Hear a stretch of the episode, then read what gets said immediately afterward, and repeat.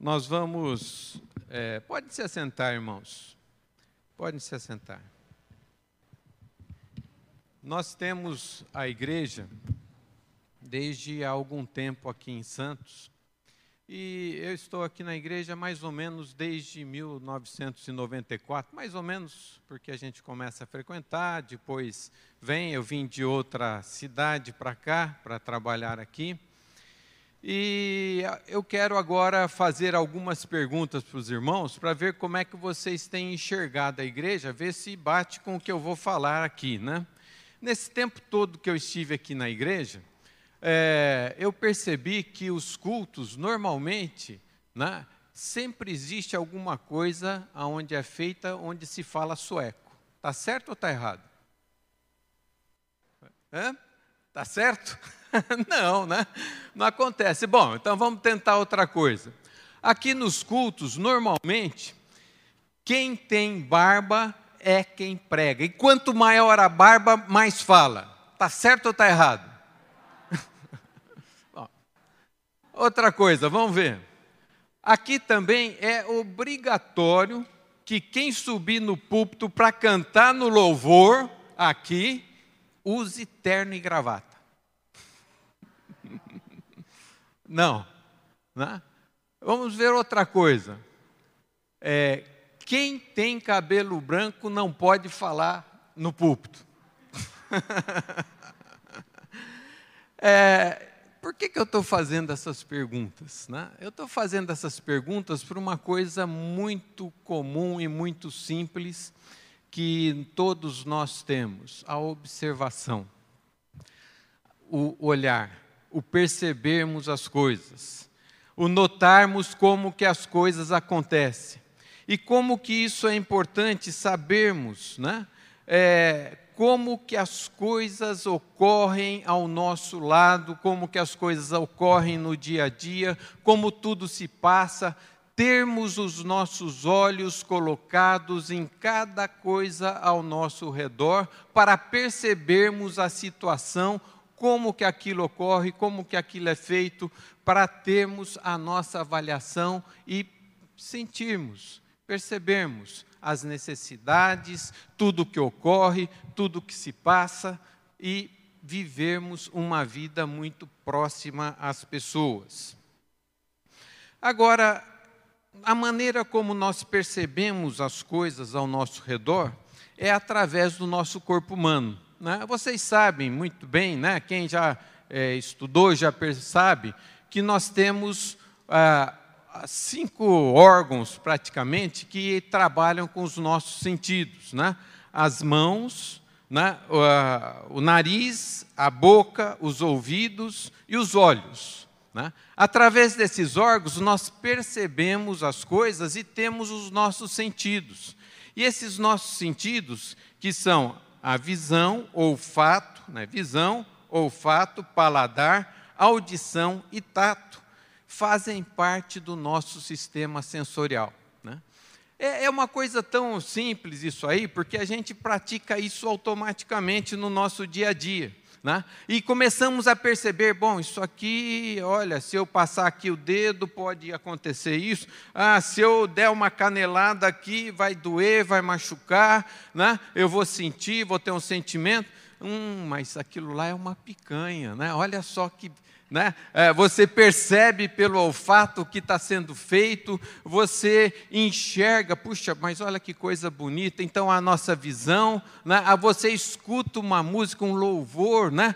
a partir do momento que você escuta a sua audição funcionando, aquele louvor te leva a uma situação de buscar mais a Deus, de estar mais próximo a Deus. Então os nossos sentidos fazem com que a gente é, possa ter situações melhores do que aquelas aonde a gente não os usa.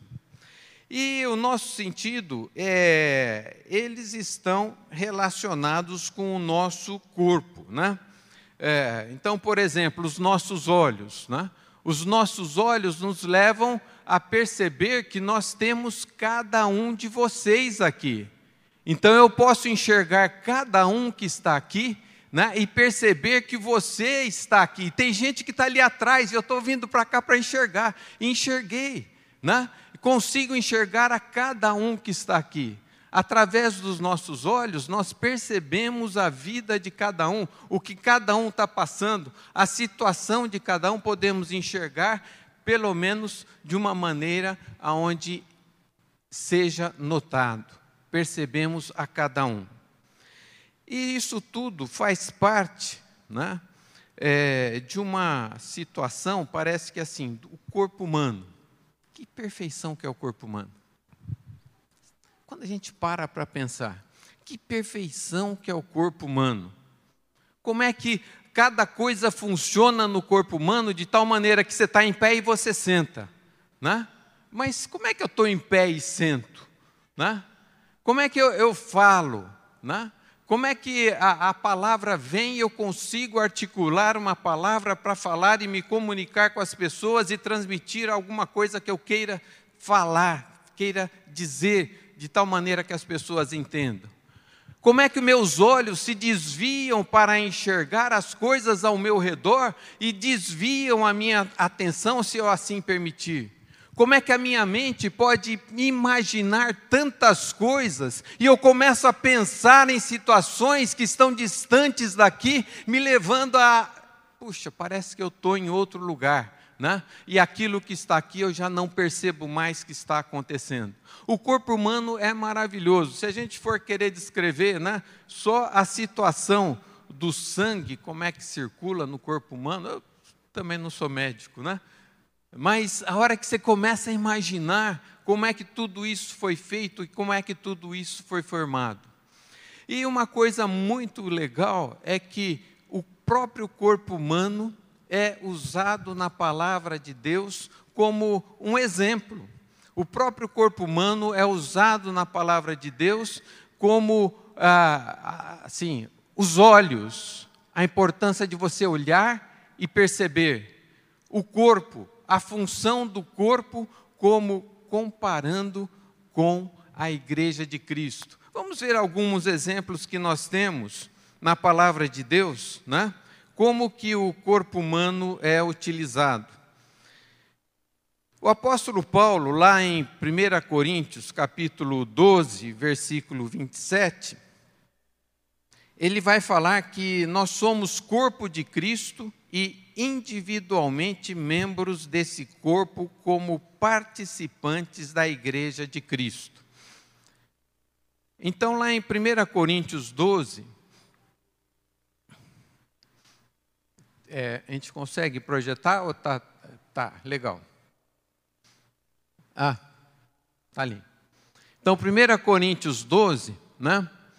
É, versículo 27, vai falar que nós somos, vós sois o corpo de Cristo e seus membros em particular, né? Nós somos corpo de Cristo e os seus membros em particular, individualmente seus membros. É, isso, a hora que a gente comparou com o corpo humano, a gente começa a pensar, puxa, isso também é algo maravilhoso. Nós somos corpo de Cristo e individualmente, a outra versão fala, e seus membros em particular nós já pertencemos então a alguma coisa que é maravilhosa, pertencemos a um corpo, aonde é dito como corpo de Cristo. E ao pertencermos a esse corpo, assim como o nosso corpo é maravilhoso, esse corpo de Cristo também é maravilhoso. Em 1 Coríntios 12, 12 e 13, diz assim: vamos colocar lá. Ali está muito pequenininho para minha vista. Vamos, vamos ler aqui. Porque assim como o corpo é um e tem muitos membros, e todos os membros, sendo muitos, são um só corpo, assim também Cristo. Né? Então, eu vou ler aqui no meu rascunho e vocês acompanham ali. Então, porque assim como o corpo é um e tem muitos membros, e todos os membros, sendo muitos, constituem um só corpo, assim também é com respeito a Cristo.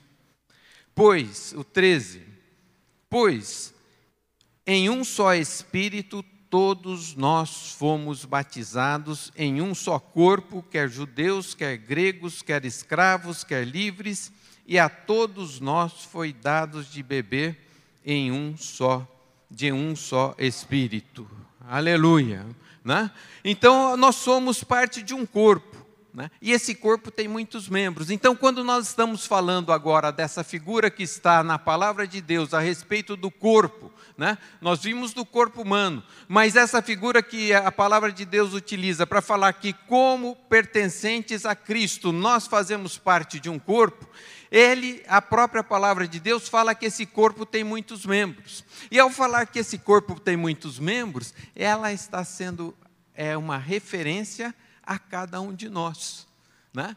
Cada um de nós é parte desse corpo e é membro deste corpo de Cristo. Fazemos parte do corpo de Cristo.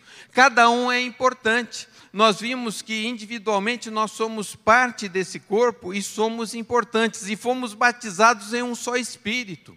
Existe um Espírito Santo de Deus pertencente né, a cada um de nós, porque somos templos do Espírito Santo. Ele que nos lavou, nos regenerou e nos salvou. Foi o lavar regenerador e renovador do Espírito Santo que nos fez efetuou essa salvação. Fomos convencidos do pecado, da justiça e do juízo pelo Espírito Santo de Deus, que nos trouxe vida e vida abundante. Então pertencemos agora a um corpo.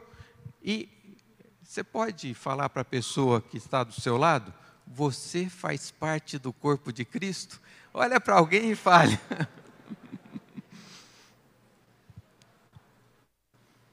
Individualmente nós fazemos parte desse corpo e isso é muito importante.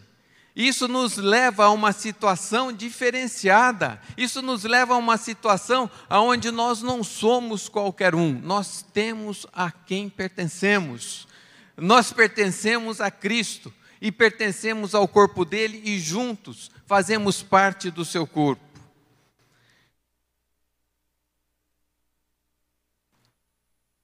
E isso independe do tipo de pessoa que sejamos, né? como nós lemos no versículo 13. Né?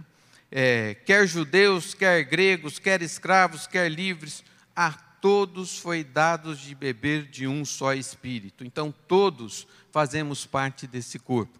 E o interessante é que, enquanto fazemos parte desse corpo, a gente continuando a leitura lá em Coríntios, nós vamos ver que, se pertencemos a esse corpo, parece que Jesus está tão preocupado conosco e com a sua igreja, que ele mesmo nos capacita para trabalharmos na sua obra. Ele nos dá dons, né? ele nos capacita, ele nos permite que exerçamos a nossa atividade de uma maneira até sobrenatural. Ele é aquele que nos sustenta, aquele que nos garante, aquele que fala: olha, quando você não tiver nem palavra para falar, conta com o Espírito Santo de Deus que vai estar do teu lado. Conta com aquele que vai estar te apoiando, aquele que está contigo. Né? A palavra você não tem, mas o Espírito vai te dar naquele momento que você precisar. Então, como parte desse corpo, nós temos alguém que está ao nosso lado, que capacita com dons de mestre e tem toda uma, uma lista, pastores, é, evangelistas, é, é, dons de curar, dons de misericórdia, dom de contribuição, e tem uma lista enorme de dons, né, de profecias, e, e esses dons estão relatados na palavra de Deus. Não vai ser o nosso estudo hoje, mas nós precisamos lembrar que o mesmo Deus que nos garante que pertencemos a esse corpo, é o Deus também que nos sustenta para realizarmos a sua obra. Então, ao pertencermos a esse corpo, nós precisamos ter em mente o seguinte: fazemos parte do corpo e somos abençoados por Ele, somos importantes, Deus nos valoriza e quer fazer com que nós prossigamos em pertencermos e obedecermos para que esse corpo trabalhe da melhor maneira possível. Glória a Deus, Deus é maravilhoso, né? E quando nós falamos então desse corpo, nós é, vamos ver também que Jesus, falamos do, do ensino que Paulo traz lá em Coríntios, nós vamos ver também que Jesus, no Sermão da Montanha, ele destaca muito a função do corpo. Né? Vamos ler lá em Mateus capítulo 6, versículos 22 e 23.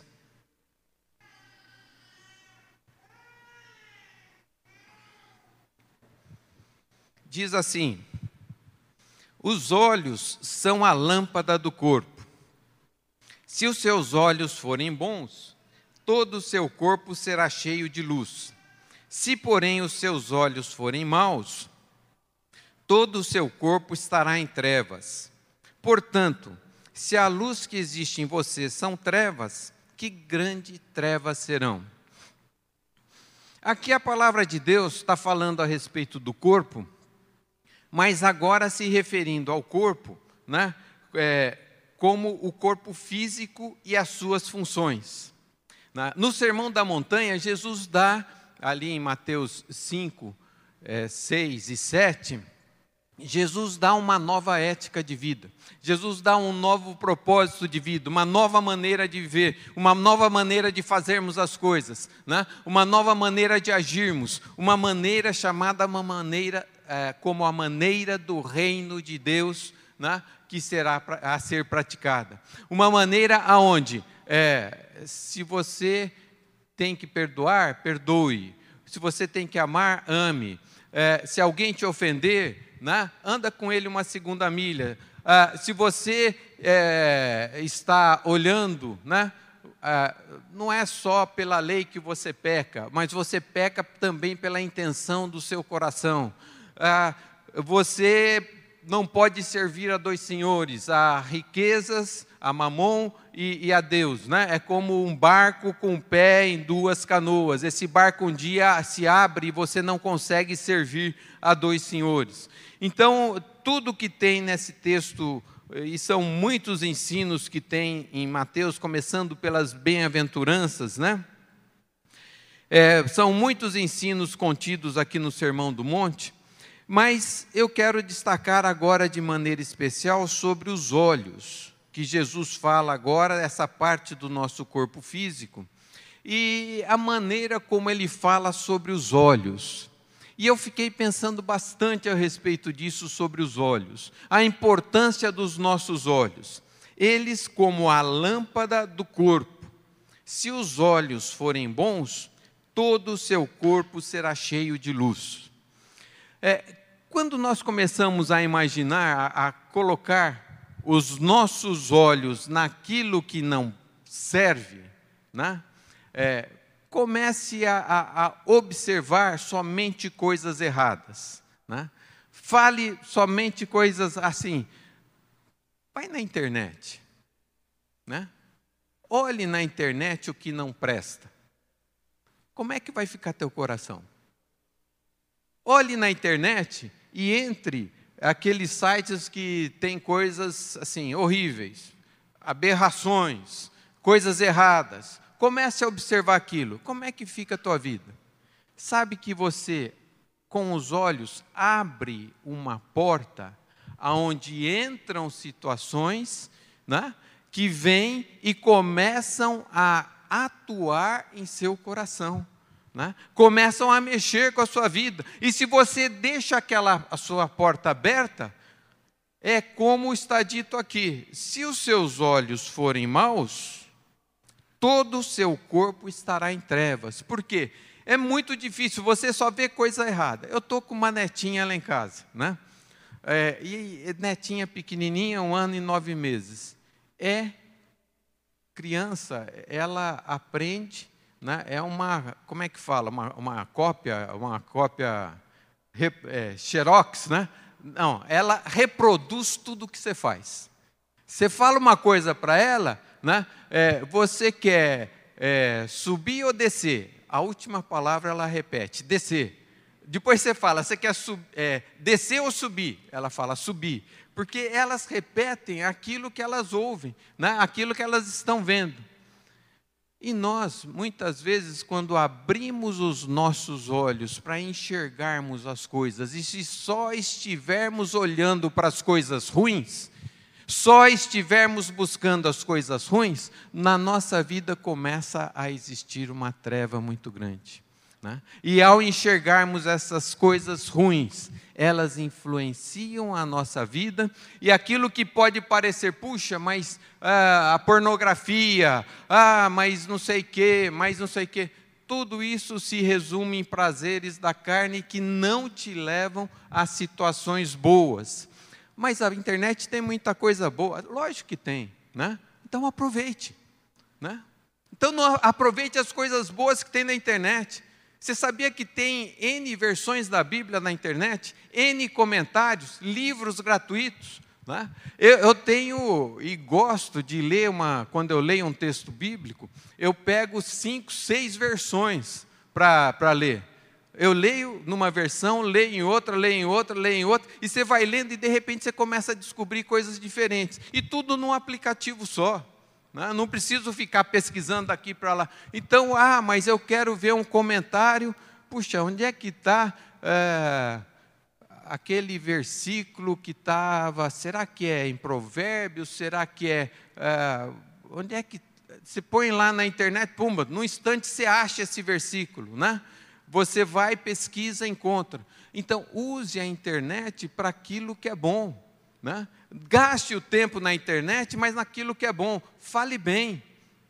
Né? Fale coisas boas, enxergue coisas boas, permita que na sua vida venham coisas boas, permita que a sua vida você tenha os olhos colocados naquilo que é bom e que vá produzir o bem. Então, se os teus olhos, os teus olhos são a lâmpada do teu corpo, se os seus olhos forem bons, todo o seu corpo será cheio de luz. Que coisa boa, né? Que coisa maravilhosa, termos os nossos corpos cheios de luz, sabendo que Deus é luz, né? como diz lá em 1 João, no primeiro capítulo, versículo 5. Bom, então precisamos ter os nossos olhos colocados naquilo que é bom, nos afastarmos de tudo aquilo que desperta a cobiça, a inveja, o ódio, né?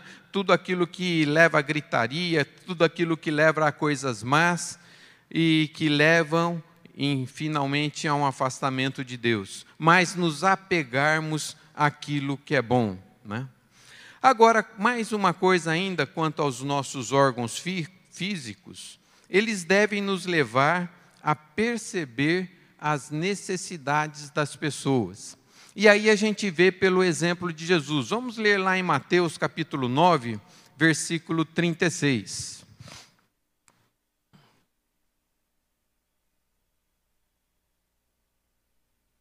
Diz assim: Ao ver as multidões, Jesus se compadeceu delas, porque estavam aflitas e exaustas como ovelhas que não têm pastor. Então Jesus disse a seus discípulos: A seara é grande, mas os trabalhadores são poucos. Por isso, peçam ao Senhor da seara que mande trabalhadores para a sua seara. Quando a gente lê aqui rapidamente, né, a gente costuma nesse texto já falar sobre os trabalhadores e sobre a seara. Mas vamos voltar para o versículo 36. Como é que diz lá o versículo 36? Ao ver as multidões, teve compaixão delas, porque estavam aflitas e desamparadas como ovelhas sem pastor. Reparem aqui que o ver de Jesus agora é um ver diferente. Eu estou vendo vocês, né? eu estou vendo cada um de vocês. Mas o ver é um ver diferente que Jesus teve ao ver as multidões, teve compaixão. Vocês, é, hoje de manhã nós tivemos o batismo, né? E foi uma festa linda. Eu conhecia intimamente, assim, de uma maneira mais próxima, quatro que foram batizados. Eu não consegui parar de chorar ao ver os quatro sendo batizados, porque eu vi cada um vindo a ser batizado e eu conhecia a história de cada um deles. Né? Eu conhecia o que se passava no coração deles. Eu conhecia as lutas que tiveram e como que aconteceu. Eu enxerguei né, e vi e veio até o meu coração. Agora, é diferente quando a gente simplesmente olha, olha e enxerga como se fosse uma massa. Olha e enxerga como se as coisas fossem parte, como tem ali um violão, é parte do cenário, está lá a guitarra, é parte do cenário. Olha e enxerga como aquele que está sentado na calçada que você passa, pô, mas esse cara está sempre aqui. Né? É, você não sabe se ele é calçada, se ele é pedra, se ele é papelão, né? mas você passa e não enxerga a pessoa. Olha e não sabe quem está morando do teu lado. Você não sabe quem é teu vizinho, nem em cima, nem embaixo, nem do lado, nem do outro, e nem no elevador, né? quando vocês estão descendo juntos. Olha, e, e as pessoas que estão ah, com quem você está convivendo, você não enxerga. Por quê? Mas eu estou tão preocupado com o meu próprio umbigo, né? Será que o meu umbigo está aqui, as minhas dificuldades, as minhas duras, lutas, as minhas dificuldades, as minhas tristezas, as minhas dores, aquilo que se passa comigo, que você não vê a multidão e tem compaixão dela, porque estavam aflitas e desamparadas. Né? Então nós precisamos começar a mudar a maneira como nós olhamos as pessoas. Precisamos mudar a maneira como enxergamos as pessoas. Precisamos enxergar cada um de acordo com aquilo que ele é. Cada um tem uma história. Qual é a tua história? Você tem uma história. Como é que foi tua vida? O que, que aconteceu com você? Como é que a coisa se passou na sua vida para você chegar até aqui? O que, que aconteceu contigo? O que está acontecendo hoje contigo? Como é que está a tua casa? E lá no teu lar? Tem paz? Ah, e como é que está vendo? Como é que está sendo? Cada um de nós tem uma história. Deus, Jesus, se interessa pela sua história. Nós somos corpo de Cristo, né? Então, hora que fala nós somos corpo de Cristo, significa que eu preciso agir da maneira como Jesus agiu. E aqui Jesus coloca para a sua igreja uma responsabilidade muito grande, porque ele, ele vai falar, né, seguindo os versículos que nós estávamos lendo, nós falamos sobre o, o o 36.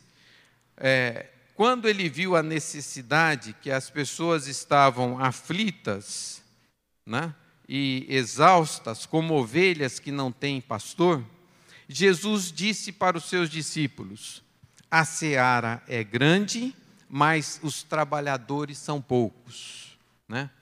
A, a, colheita, a seara é a colheita, né? É, você tem um campo, não sei quantos aqui já andaram aí pelo interior e vê um, uma plantação enorme, onde você vê lá é, aquele campo que está pronto para ter colheita, ou você vê um cafezal que está pronto para colher, ou você vê um laranjal, ou você vê um canavial, tudo aí com al, né? E nosso interior aqui está cheio dessas coisas aí, principalmente canavial, laranjal. É, você olha para o campo, o campo está pronto para ser colhido. Né? Mas é, a seara é grande, né? mas os trabalhadores são poucos. Quem são os trabalhadores dessa colheita? Né? Você pode levantar a mão e falar, eu sou.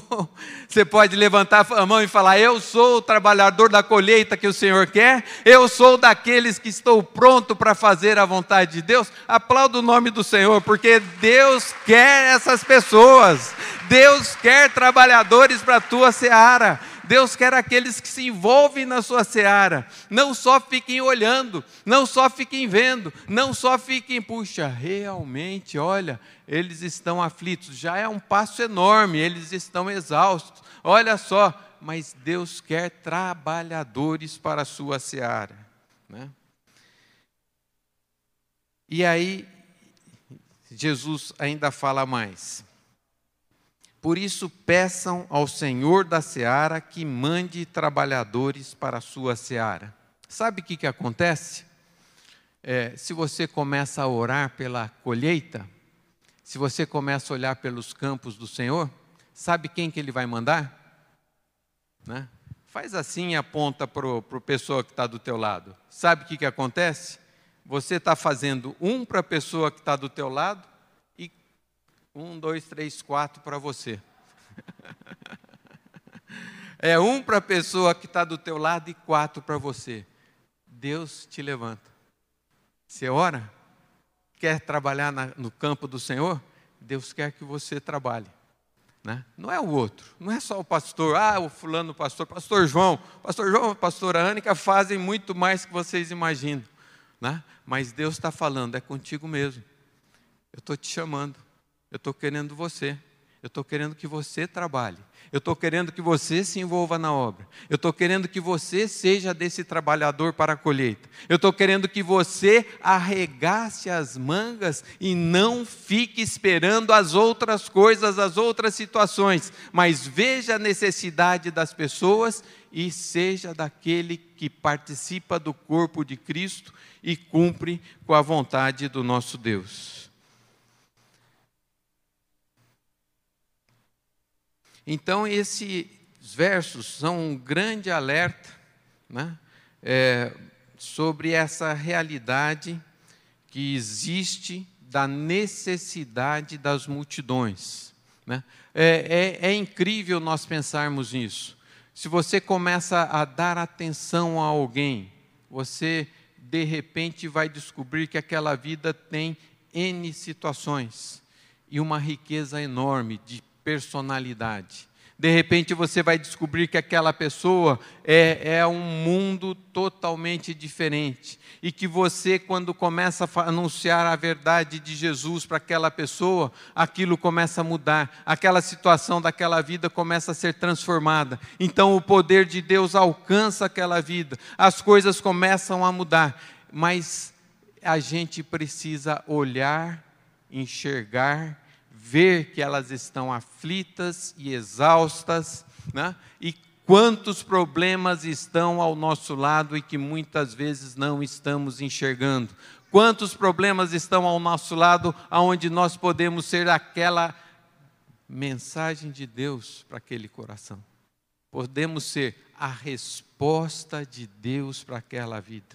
Podemos ser usados por Deus para sermos bênção usarmos por Deus para abençoarmos aquelas vidas. Né? E desde o momento que nós começamos a orar, Deus vai falar: cara, se prepara, cara, é contigo mesmo. É contigo mesmo que eu estou chamando para cumprir a minha vontade naquela vida, né? para levar e anunciar o Evangelho. Em João capítulo 4, versículos 34 e 35.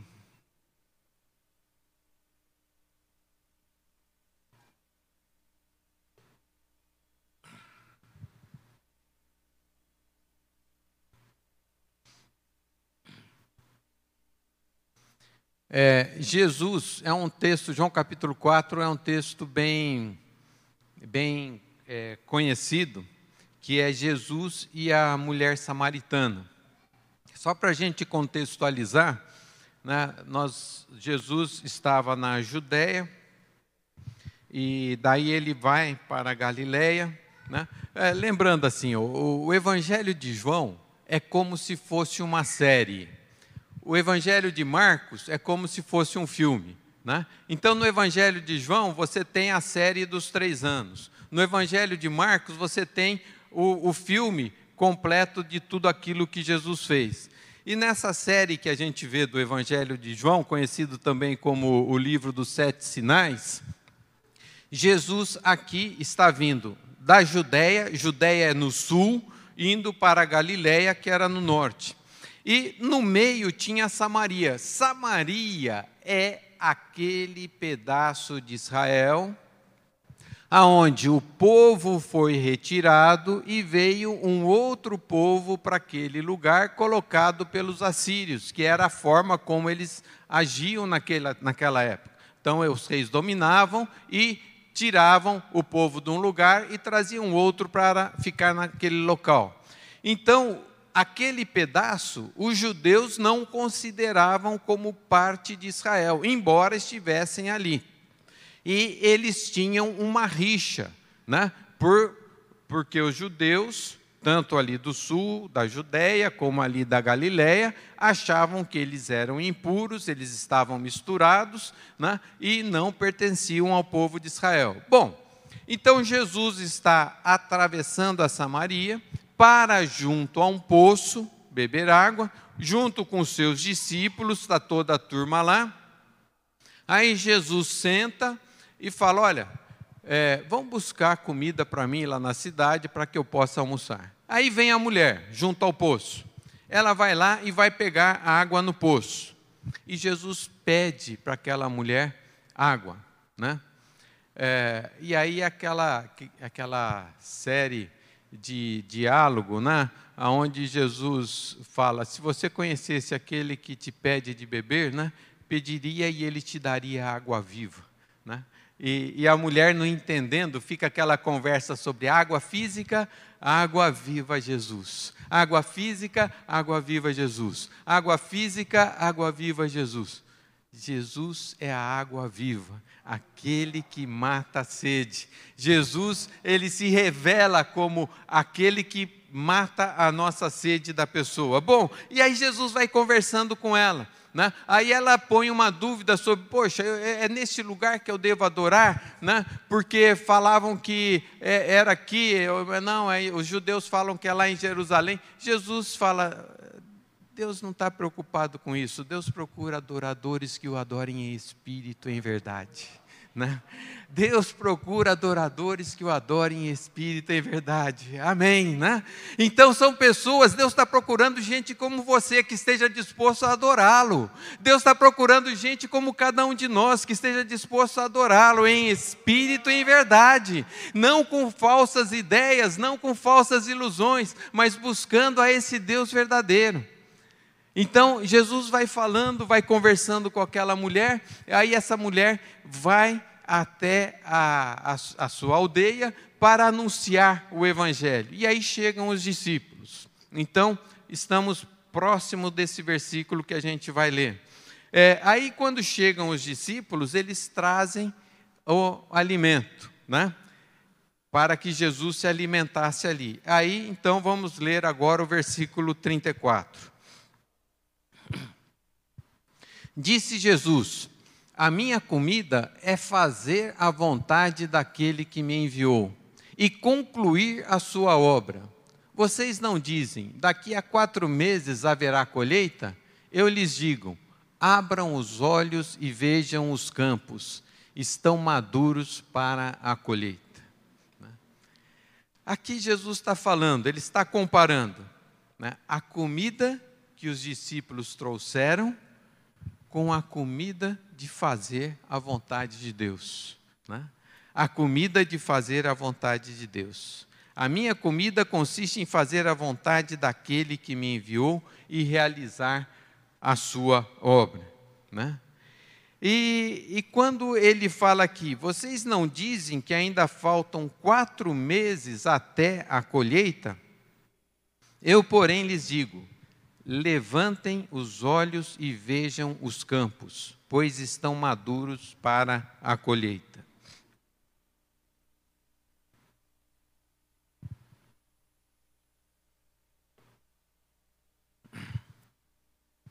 É, a comparação entre a comida e fazer a vontade de Deus é, é uma necessidade básica a comida. Sem comida a gente não sobrevive. Mas Jesus está falando assim: olha, é tão importante fazer a obra de Deus que eu, eu, deixo de lado a comida para concluir aquilo que o agrada ao Pai. É tão importante fazer a vontade de Deus que eu deixo de lado as outras coisas. As outras coisas são secundárias, mas importante é cumprir com aquilo que agrada ao Pai. Né? E aí Jesus fala: Olha, não faltam ainda quatro meses até a colheita?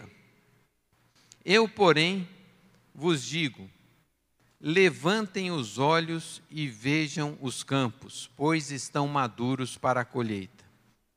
Bom, é, a lição que ele está dando para os discípulos e para nós também é uma lição que, assim, tira os olhos do chão, né? Tira os olhos do chão, vê aquilo que é prioridade. Jesus está voltando, pessoal. Será que só eu que estou percebendo? Será que só eu que estou vendo que os sinais da sua vinda mais se mostram cada vez? Será que só eu que estou percebendo que Jesus está às portas, que ele está quase que batendo assim? Né?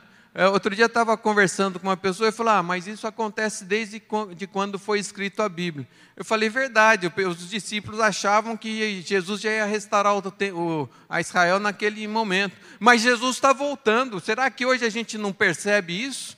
Será que hoje a gente não vê, não percebe que as coisas que estão acontecendo? E aí eu conversava com uma pessoa falando: Olha, Jesus está voltando. Ah, mas é, como é que é isso? Vai ter que ter um governo mundial. Eu falei: Você está, acho que no, na época, né? Você não está olhando nada que está acontecendo ao seu redor. Falar governo mundial, um controle mundial. É, é, eu trabalhei com comércio exterior. Comércio exterior, a coisa mais fácil é que tudo seja uma coisa só, uma coordenação mundial, coisa mais fácil que tem, né? É, precisa ter isso. Ah, dinheiro. Dinheiro, essa turma que faz, que rouba, que não sei o quê, que esconde o dinheiro embaixo do colchão lá, né? que faz, que tem dinheiro só, é só ter um controle só de dinheiro, acaba. Vamos fazer dinheiro eletrônico. Fez dinheiro eletrônico, está tudo controlado pelo computador. Tudo controlado pelo computador no Brasil. O que importa se o computador estiver na China, no Afeganistão, estiver na Índia, estiver onde for? Tem problema nenhum. Né? Você vai ter em qualquer lugar, vai ter o controle de tudo. Né? Ah, mas aí vão governar e vão ter todas as coisas. É, quando que a gente imaginava ver a cena que eu estou vendo aqui, todo mundo com máscara, todo mundo essa situação? todo mundo já está sendo governado de uma forma ou de outra, e isso acontece só no Brasil, isso está no mundo inteiro. Né? Aí você vê, tenho um sobrinho que está na Itália, que está lá, está ah, acontecendo assim, ah, na França, na Holanda, todo lado está acontecendo essas coisas, essas coisas são comuns em toda parte. E a gente começa a perceber que ah, as coisas estão afunilando. E quando a gente fala que estão afunilando, significa que nós vamos nos encontrar com Jesus. Glória a Deus, aplauda o nome do Senhor, porque é isso que nós queremos. Glória a Deus, né? Então é, é, que em breve nós vamos nos encontrar com o Senhor, em breve nós vamos estar com Ele. Né? Se não é por, pela volta dele, é porque a vida acaba, tem um momento que a vida acaba e a gente vai e se encontra com ele, né? e cada um tem o seu dia que vai estar face a face com Deus. E tem aquele dia onde estaremos diante dele. Né? Então nós precisamos estar alertas. Os campos estão brancos, né? os campos é, estão preparados. Né? É, maduros, os campos estão prontos para a colheita. Ah, mas não fui eu que preguei para aquela pessoa. Né? É, você se importa com isso se não foi você que pregou para aquela pessoa, mas você vai lá anunciar Jesus, a pessoa se converte? Vocês conhecem o irmão Fábio, né? Fábio de Souza, pena que ele não está aqui hoje. Não... Até Fábio, olha lá, se ele estiver ouvindo, eu vou dar o testemunho dele. O filho dele orou 10 anos pela salvação dele filho dele é pastor, né? E mais de 10 anos orando, a esposa também orando pela vida dele. Ele veio um dia lá e começou a frequentar um estudo bíblico que a gente tinha. E, ué, você não quer seguir a Jesus? Se você acredita em Jesus, acredito. Você é, acredita na palavra de Deus? Acredito. Ué, então vamos seguir a Jesus. Quer fazer uma oração aqui comigo para a gente ter Jesus no seu coração? Quero. O que, que eu fiz? Eu não fiz nada. O Espírito Santo que agiu. Né? E que bênção que ele está sendo para a igreja. Né? E, e, a gente tem que aproveitar os momentos e as oportunidades que a gente tem. Não, ah, mas não fui eu que preguei, foi o filho dele que pregou, foi outro que falou, foi outro que anunciou. Um planta, outro rega, mas o crescimento vem do Senhor. Né? E a gente tem que aproveitar em tempo e fora de tempo. Os campos estão maduros para a colheita. E a hora que a gente falou tudo aquilo sobre os olhos, sobre enxergarmos a cada um, né? quando a gente enxerga cada pessoa, é isso que vai nos aproximar das pessoas. Ah, mas eh, será que eu vou então falar para todo mundo que está aí, vou sair e vou falando para cada um? É, quem é teu próximo? Né? É, a parábola do, do próximo é muito legal, porque ela nos coloca frente a pessoas às quais a gente enxerga, pessoas às quais a gente se interessa, pessoas às quais a gente vai, ajuda e fala: olha, e se ele gastar mais, conta aqui que eu dou dinheiro para o gasto que ele tiver a mais pessoas com as quais você se envolve. Né? E, e, isso é, é, muito legal, porque às vezes a gente quer fazer tudo para todo mundo, mas é, assim, né? Vão passar, igual quando você está. Lembra quando o quadro negro era de giz, né? Que você passa aqui, né? Você não limpa nada, mas você está passando ali para como se fosse tudo. Jesus está querendo o quê? Alcançar a Maria, o João, o André, o Pedro, alcançar a cada um. Jesus está querendo alcançar vidas, né? Vidas. Ah, mas tem vidas problemáticas. Aquela mulher samaritana era um problema, era um problema para a cidade e ela se tornou uma benção. Né? Ela foi e converteu uma cidade inteira uma cidade inteira que falou: Jesus não vai embora, não, fica mais tempo aqui para nos ensinar. Jesus fica aqui com a gente, não sai daqui, nós queremos ouvir mais a tua palavra, vem e fica aqui entre nós. Né? Ela se tornou uma bênção para toda uma cidade. Né? E assim são as vidas para as quais a gente prega. Não existe gente irrecuperável. Não existe gente aonde a palavra de Deus não transforme. Não existem pessoas que são inatingíveis. Não existem situações que não são transformadas. O poder do Espírito Santo de Deus transforma, modifica e faz nova todas as coisas. Então, nós precisamos olhar ao nosso redor. Utilizar nosso sentido da visão e anunciar a mensagem da boa nova do Evangelho tanto no semear como no colher. O alerta é que o tempo atual é de colheita, a chamada é para a colheita. Né? O pastor João hoje falou a respeito desse tempo que nós temos aqui até o Natal, é, como que um tempo, a pregação que ele trouxe hoje de manhã, maravilhosa, né? falando da importância de anunciarmos da a importância de anunciarmos a palavra de Deus, de falarmos a respeito da palavra de Deus, de conhecermos essa palavra. Ele deu três exemplos né, de interpretação da palavra. Quem não assistiu, assista essa pregação pela manhã, é muito importante. Né? E, e ele trouxe uma direção importantíssima para a igreja.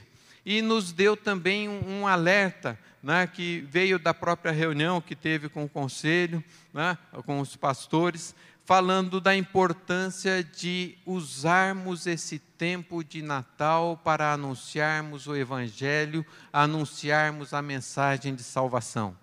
Né? E eu queria começar e lançando também esse é um desafio, né? Eu vejo como um desafio a gente falar de Jesus nesse tempo. Por quê? Porque a gente tem que ser corajoso, a gente tem que ser ousado, a gente tem que ter é, é, vencer a timidez, vencer o medo. A gente tem que ser daqueles que chegam e falam, não, eu vou falar. Né? É, eu lembro que ah, muitas vezes no início eu ia falar, mas parece que tinha um negócio aqui que. Né? Não, mas você tem que vencer, você tem que falar, eu vou e vou, né? e anunciar o Evangelho, e falar do Evangelho. E nas famílias, né? ah, algo que falta paz, né? Está cheio de gente que não tem paz. Anuncie paz. Anuncie a mensagem de paz. Anuncie a mensagem de salvação. Né?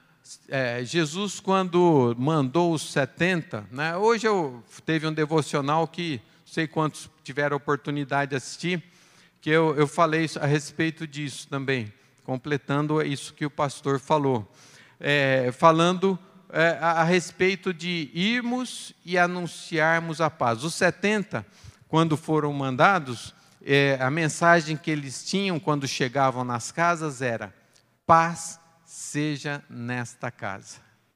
Que mensagem, né? Se não tiver paz lá, vai voltar para você, mas anuncie a mensagem de paz. A pessoa vai derreter.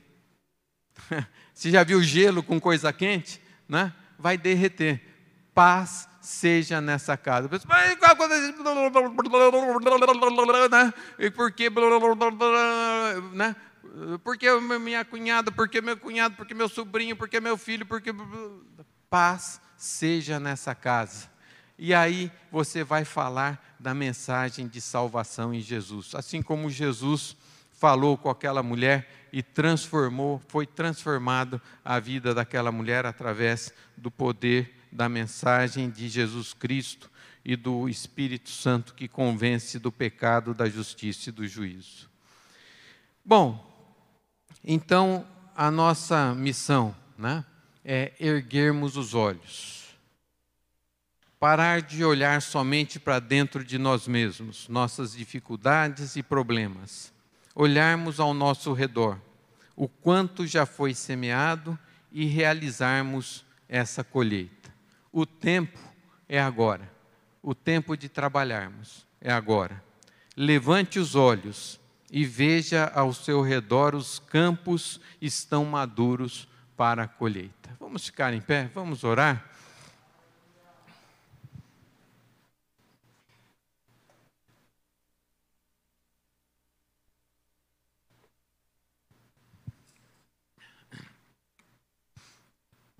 Senhor Deus, nós queremos te louvar, Pai, te bendizer, te adorar.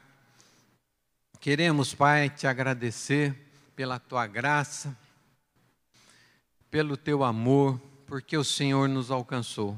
Não somos merecedores, Pai, mas foi pelo teu grande amor que fomos salvos. Fomos salvos pelo por Jesus.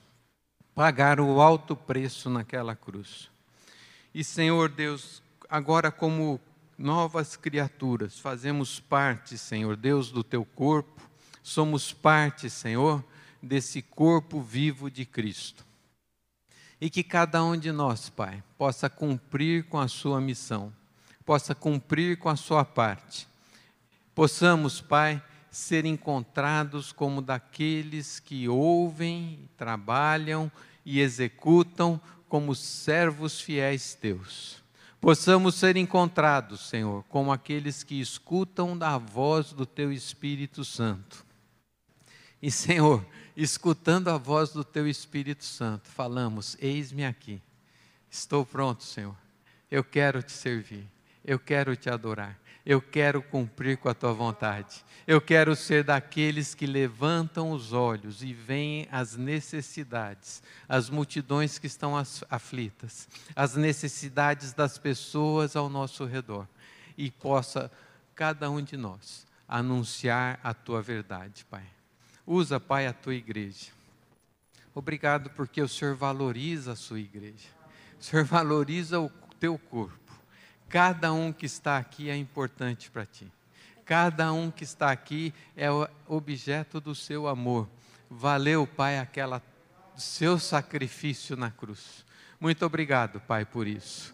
Glórias sejam dadas ao teu nome, Pai. Bendito és tu, Senhor, porque tu és o Rei dos Reis, Senhor dos Senhores, Deus Todo-Poderoso, Criador dos céus e da terra, Pai. Na tua grandeza, na tua magnitude, Senhor, o Senhor se preocupa conosco. E o Senhor tem os olhos colocados para aqueles que estão ao nosso redor, Pai. Usa, Pai, a tua igreja, usa cada um que está aqui, Senhor, como instrumentos teus a fazermos a tua vontade. Tudo te agradecemos, Pai, te bendizemos. Em nome do Senhor Jesus que nós oramos, Pai. Em nome de Jesus.